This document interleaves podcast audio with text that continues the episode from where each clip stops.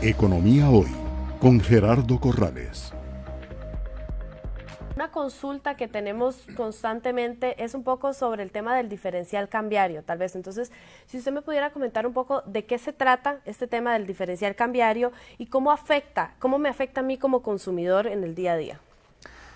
Bueno, este, las personas eh, cuando evalúan eh, tomar un crédito, ya sean colones o ya sean dólares, cometen el error de comparar nada más las tasas de interés. Y entonces normalmente las tasas de interés en colones, por un tema de riesgo país, son más altas que las tasas de interés en dólares. Y a la hora de calcular la cuota, entonces eso hace que la cuota en dólares sea más baja se les olvida a las personas incorporar en ese cálculo el riesgo cambiario.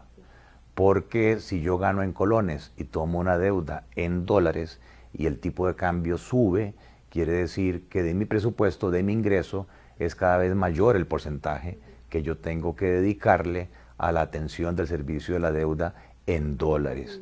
Por eso, para que la comparación sea técnicamente correcta a la tasa de interés en dólares, yo tengo que sumarle el diferencial cambiario o eh, lo que se espera en cuanto a cambio en el tipo de cambio.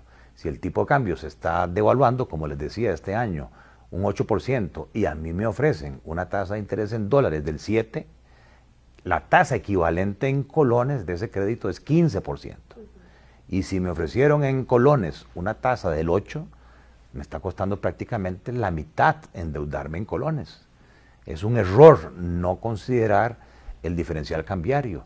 Y eso es lo que tiene hoy a 771 mil personas preocupadas porque deben 5 mil millones de dólares al sistema financiero formal, bancos privados, bancos estatales, cooperativas, mutuales, financieras, en dólares, sin generar dólares.